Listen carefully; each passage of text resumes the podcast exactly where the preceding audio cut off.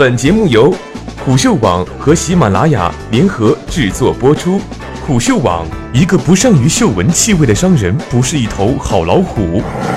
我是主播一木。神州专车为何提前开启与滴滴的终极对决？用奥拓价格把奥迪车卖出去多少台都不是问题，奥迪车卖出奥迪价格才是商业本质。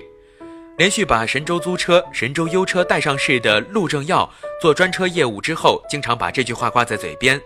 他一直有一个论断：网约车不是一个纯粹互联网生意，它应该是实体经济的互联网化，以补贴开路的商业模式不可持续。神州优车切入专车领域，陆正耀将其定位于出租车高端补充。在认真盘算了网约车平台靠广告收入、与汽车公司合作赚取卖车佣金等手段不足以弥补日常开销补贴之后，陆正耀认为走高端差异化才是网约车的正道。他早早地站在了唱衰竞争对手滴滴出行的行列中。在他看来，网约车本质是 O2O，无法像微信、百度搜索那样以无限低的边际成本提供无限多的服务。这意味着网约车占据主流的滴滴模式，除非能形成完全的垄断经营，否则一旦减少乘客补贴，提高对司机提成，新的竞争者就会出现。去年滴滴并购老对手快滴之后，又与 Uber 中国达成并购协议。不过，滴滴独享经营的局面还并未形成，它的对手还有陆正耀统辖的神州专车以及易到、首汽约车等等。二零一七年，滴滴与自购车辆、自雇司机的 B to C 神州模式，谁将胜出？二零一六年十一月一日，网约车新政实施之后，网约车服务体验价格上涨，通过减少补贴、增加收入谋求投资回报的滴滴，试图走向高端，给神州专车施以越来越大的压力。二零一六年七月，滴滴旗下的租车业务在上海测试运营，与神州租车老对手易嗨租车有沟通，这是一个信号，未来或有可能将战火烧到神州系起家的战场租车领域。而交通主管部门出台的网约车新政策，给网约车竞争增添了新变数。无论是对司机的户籍要求，还是车型、车辆性质方面规定，甚至于一些地方主管思路是给约车数量整体设限，都将一个个枷锁套向滴滴公司。运力剥离和补贴调降，谋求转变的滴滴专车正在试图转向高端，这是神州专车立足的根本。陆正耀说，这是超六百亿元市值的神州系与一千八百亿估值的滴滴终极对决即将到来。神州的筹码是四万名专职司机，六十个城市开展 B to C 的专车业务。发现滴滴加速布局自有车辆做专车业务以后，神州发布了自己的 C to C 平台优加，像滴滴一样开放给司机。和滴滴收司机提成不同，神州承诺永远免费。对公局面形成，滴滴想多抢占网约车业务中的肥肉，专车业务，并寄希望于快车等业务盈利。神州则想夯实专车业务，同时放出优加平台干扰滴滴。目前还没有盈利的网约车公司，哪一家先跑通网约车模式，谁就将进一步扩大。在此之前，神州租车先要通过规模关，目前双方体量上差别巨大，滴滴日使用次数超破两千万。最新半年财报显示，神州专车日订单次数是三十万，离陆正耀自己期望的日均一百万订单还有不少距离。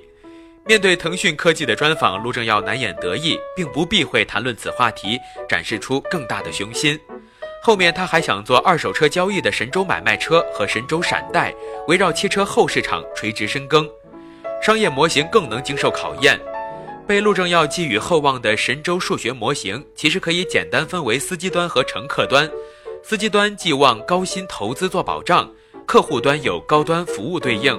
陆正耀自信可以凭此构筑起对抗滴滴的商业堡垒。滴滴客户端就算往死里补贴，我还是有东西可做。它的量大，价格比出租车便宜。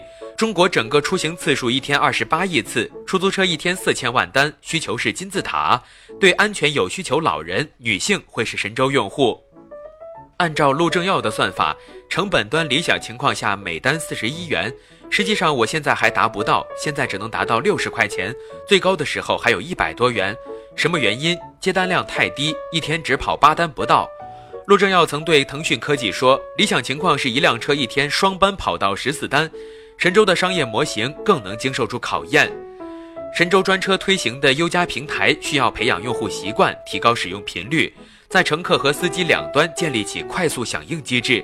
这本身是滴滴花巨额补贴所达到的目的。神州如果跟随打补贴大战，钱是首要问题，其次这等于放弃差异化，不跟随用户不会有使用习惯。如此困局使决战不得不提前开始。仗还没有打完，终极对决即将开始。去年十月份以来，对神州专车而言不算太顺利。二零一七年一月十三日，神州优车第三次发布股票发行延期公告。早在去年十月十七日，神州优车第一次拟以每股五十元至五十一元的价格向外界发行不超过一点九六亿股，预计募集一百亿元内资金，全部用于神州系的第三项二手车交易业务。不过，投资人对此项目募资信心不足。但陆正耀不是一个轻言放弃的人，他一直善于调动更多资源为己所用，迄今为止做得不错。一些人、财物经过他的重新构架、盘活，往往实现了价值增长。二零一七年二月，神州租车市值一百七十三亿港币，成为联想系愿意向外宣讲的一个成功投资案例。联想的钱帮助陆正耀扩充了车辆规模，而当时上万辆车上的牌照，后来成为限购后的一种稀缺资源。这些转到专车时成为独特的优势资源。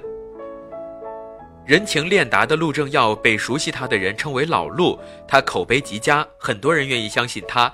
他推荐图书《内部高管人手一本成长的烦恼》，主要讲怎么样从一个企业家精神驱动的公司变成一个可管理的公司。作为工科计算机毕业的创业者，他要员工多读书，一些局部岗位也要了解全局意义的战略布局。营销岗位的人要充实财务知识，要知道每个生意后面到底是什么逻辑。陆正耀说：“过往商海的摸爬滚打是一笔财富。陆正耀对政策富有洞察力，这是八零后创业者不具备的。滴滴模式崛起对既定出行格局的冲击很大。网约车竞争进入下半场后，滴滴在构建更多生态，但陆正耀对商业生态也有自己的一套认识。他说，生态无非两个。”一方面是客户方面协同效应，另一方面是供应商方面协同效应，加在一起就叫生态。与滴滴不同，神州系统将围绕人和车应用构建垂直生态，两种生态谁将占优？二零一七年将给出答案。